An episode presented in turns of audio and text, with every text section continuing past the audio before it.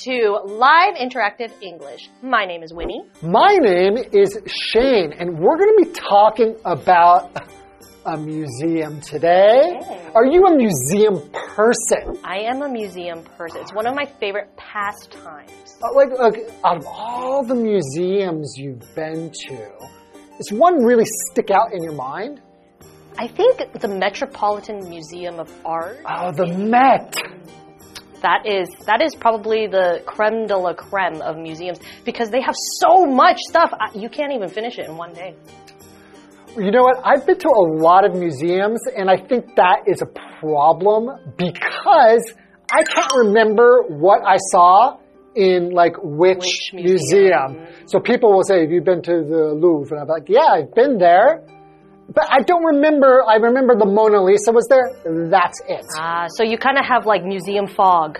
Yeah, I've been to kind of- too many museums, and now I feel like I don't want to go to any more museums. Well, I have a cure for you. You have the museum blues. I have a cure for you. Okay, Please so tell me.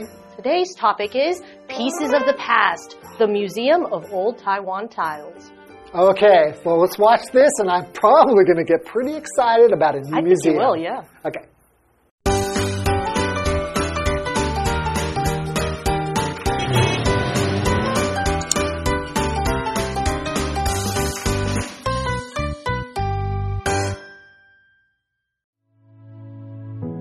In Chiayi City, there is a special place that is focused on saving a piece of Taiwan's past, the Museum of Old Taiwan Tiles. This museum was founded by James Xu in 2016, and it displays colorful decorative tiles that were an important part of traditional Taiwanese buildings. Decorative tiles were once a symbol of beauty and good luck. They featured pictures of fruits and animals that were believed to bring fortune. These tiles were popular during the Japanese rule of Taiwan. However, production of the tiles stopped when Japan entered the Pacific War, and making decorative tiles became something of a lost art.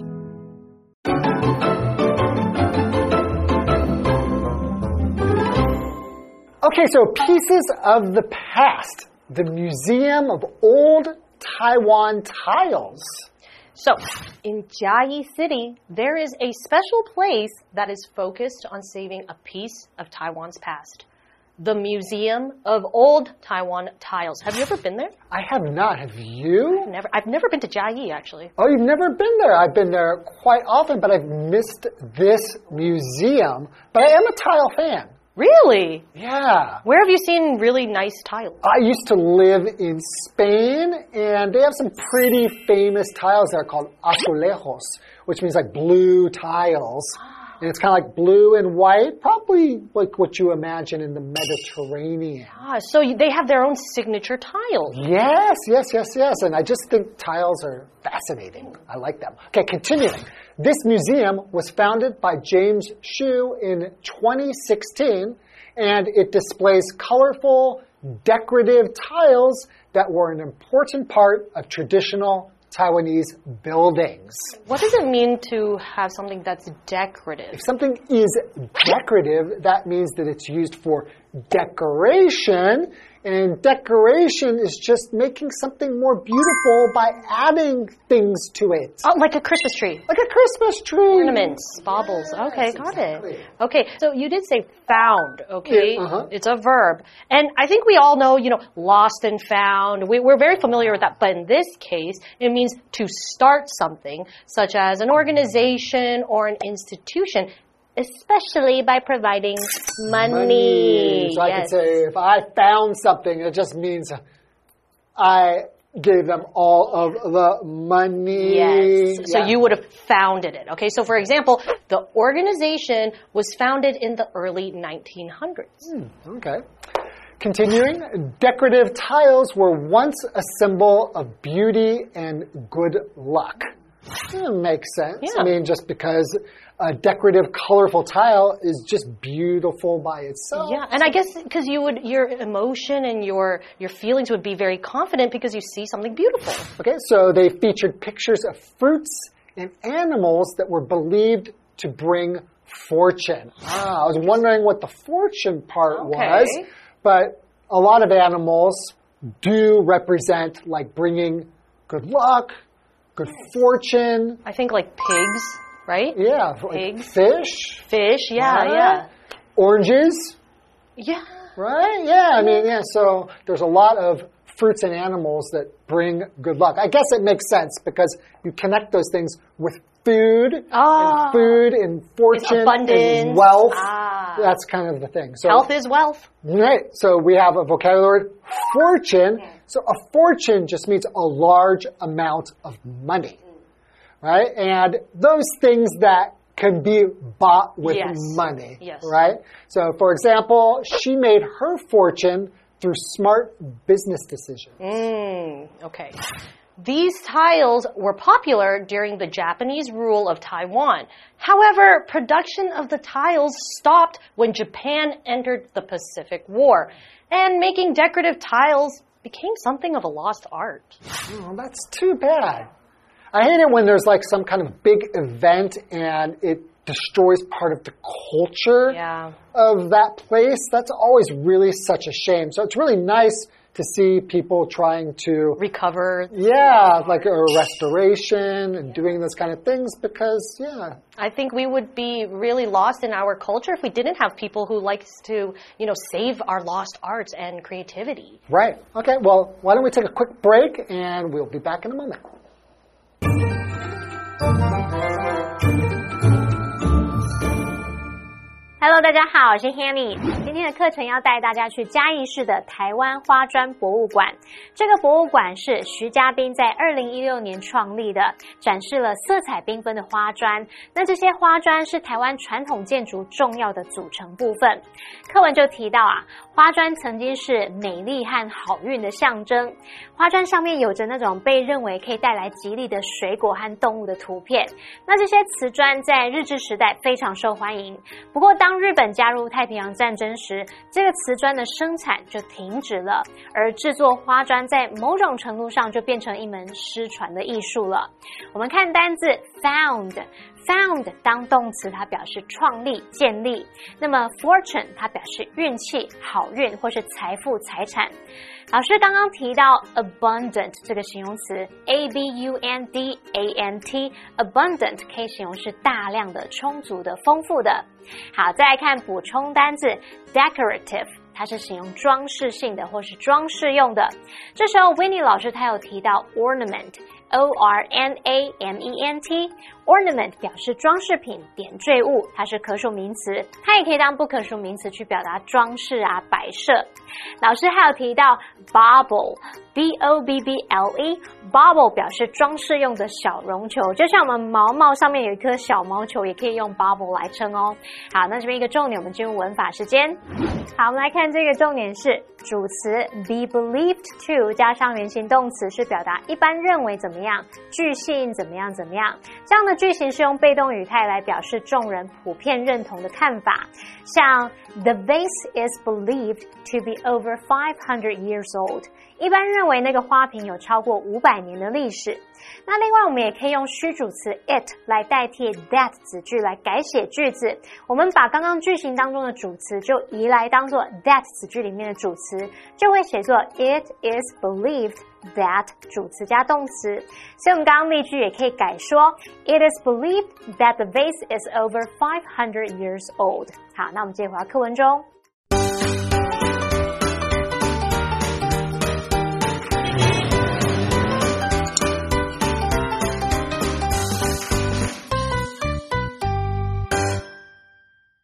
Shu and a team of skilled workers have spent over 20 years restoring these beautifully designed tiles. This process of returning the tiles to their former glory takes many months. The museum has also worked with local artists to create new tiles. These tiles are used to make unique gifts like magnets and pins. Step into the wonderful world of decorative tiles at the Museum of Old Taiwan Tiles. There, tradition and craftsmanship help piece together the story of Taiwan's cultural history.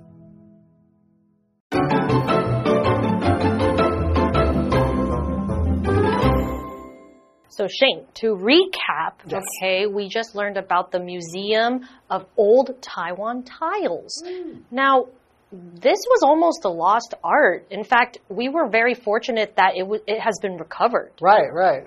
Well, let's learn a little bit more about this recovery. Xu and a team of skilled workers have spent over 20 years restoring these beautifully designed tiles. 20 years. Man, That's that, insane. that's a long time. Okay, so it says restoring these beautifully designed tiles. Yes. So to restore something means to put it back into its original uh, situation Yeah. or It- original. it's not enough to just fix something because you could just put a fresh coat of paint and call it a day. right. But restoring means you have to have a reference, first of all. Yeah. You can't just draw stick figures. You know, it has to be its original design. They're basically putting it back exactly the way that it was in the beginning. Right, exactly like people who restore old cars, they can't just put a new engine in there. Well, I mean, I guess you could, but it's not going to be the same. Yeah, yeah, yeah. You, you have to do it all the way. So, this process of returning the tiles to their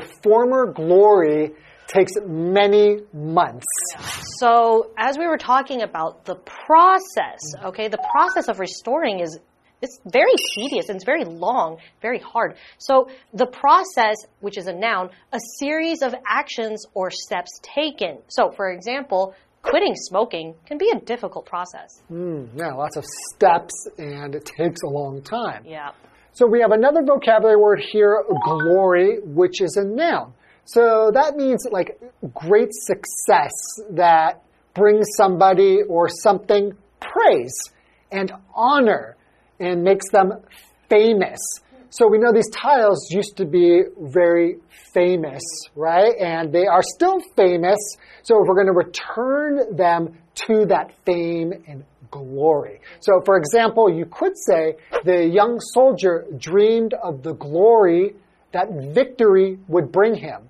People would praise him and, and he would be famous.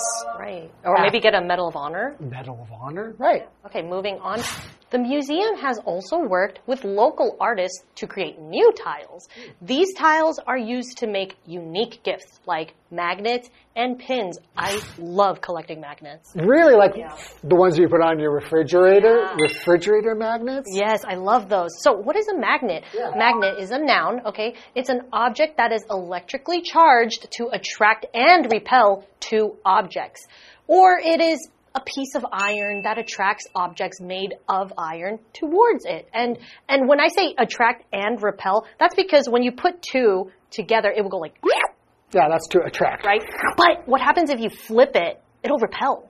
And have you ever like played that game where you go on a table and then you kind of shoot it off the table? No, I never did that game. I recommend it. But I'm going to now for sure. So, for example, Charlie used a magnet to stick the piece of paper to the fridge. Okay, continuing. Step into the wonderful world of decorative tiles at the Museum of Old Taiwan Tiles. There, tradition and craftsmanship help piece together the story of Taiwan's cultural history. Oh, craftsmanship, that's a long word. There is a long word, but it just means like a person, a craft is when you put together things or make things with your hands. And craftsmanship is just talking about those crafts and the designing or making of those crafts. The quality of it. Yeah. Yeah, okay. So, what do you think? Okay. Can you think of any other symbols or objects that are believed to bring fortune? And what is the belief based on? Oh, well, I can think of like a, a rabbit's foot mm-hmm. that is supposed to bring good fortune, but I don't know what the belief is based on. There's so many of these things that bring you good fortune, but knowing exactly why, that Yeah. is usually a bit of a mystery. That's the that's the thing because a lot of the origins get kind of mixed up, so you don't really know why, but you just know okay, I got to carry a dead rabbit foot with me, and it brings me good luck. Yeah. Another one, and I I think I can safely say this is or originated in Ireland, a four leaf clover. Oh, right. Yeah. It originated there, but what's it based on? I'm sure there is some kind of a myth or something that goes along with it, but I think for- about leprechauns. Yeah, that I think for most people, you just know it brings good luck. Yes. And that's all you, You know. don't question it. You're just like, give me the luck. Like a horseshoe. Yes, that's also an Irish. Uh, That's an. Irish Yeah. thing as well. Or I've heard um, stepping on some oh no. thing that Poo comes out. Yeah, Poo poo? Yeah, I've heard. You know, because I come from Singapore and we believe that stepping on that actually it means like you you struck gold. I've heard that also in Taiwan. So maybe it's a Chinese cultural Yeah. thing, but I'm telling you, I do not need the good luck. I am not stepping in it. Okay, got it. okay, well, that's all the time we have for today. Hopefully, you learned a lot about the tiles. Yeah. And we will see you next time. See ya. Bye bye.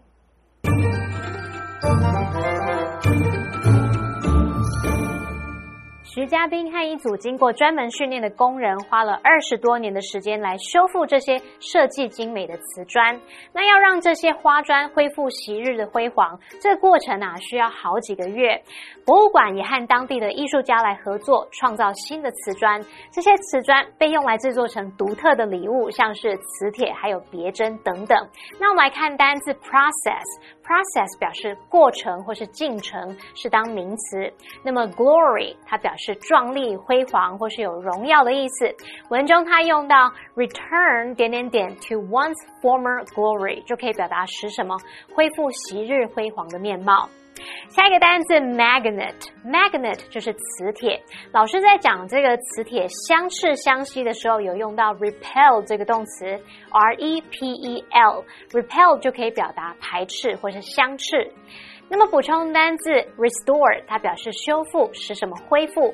它的名词是 restoration，就是去一加 a t i o n Restoration 表示修复、恢复。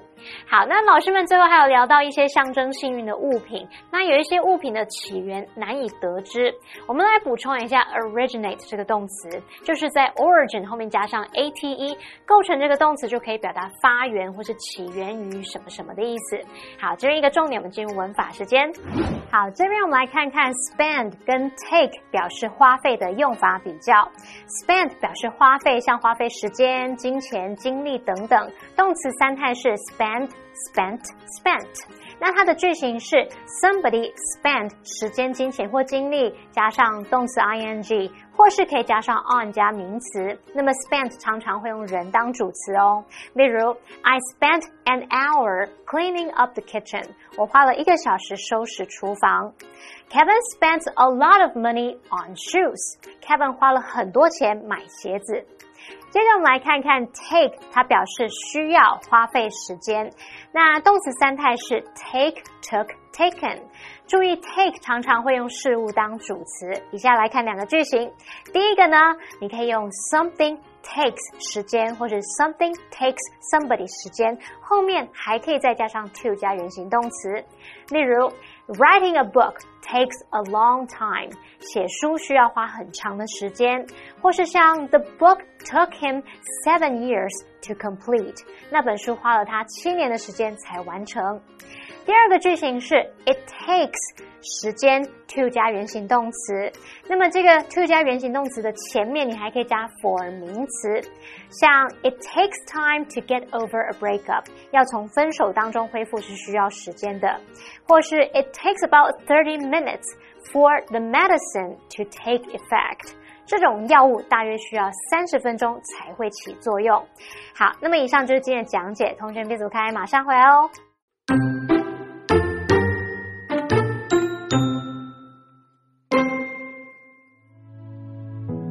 In Chiayi City, there is a special place that is focused on saving a piece of Taiwan's past the Museum of Old Taiwan Tiles.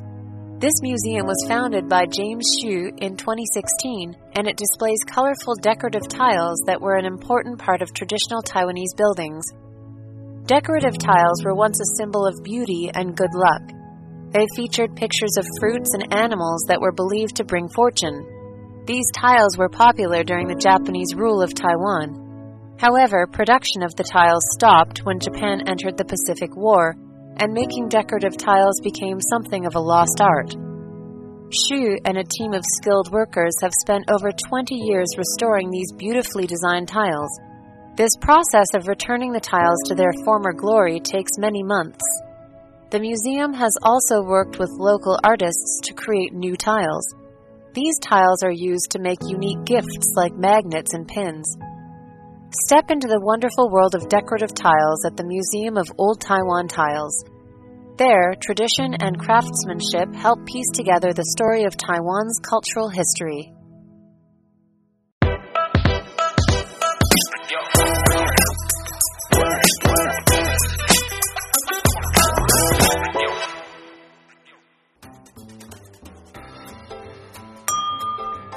Oh, I'm almost out of juice. Out of juice? Do you want a new one? Huh? Oh, no, I mean my phone is almost out of juice. Phone? So you don't need my juice, right? Fine.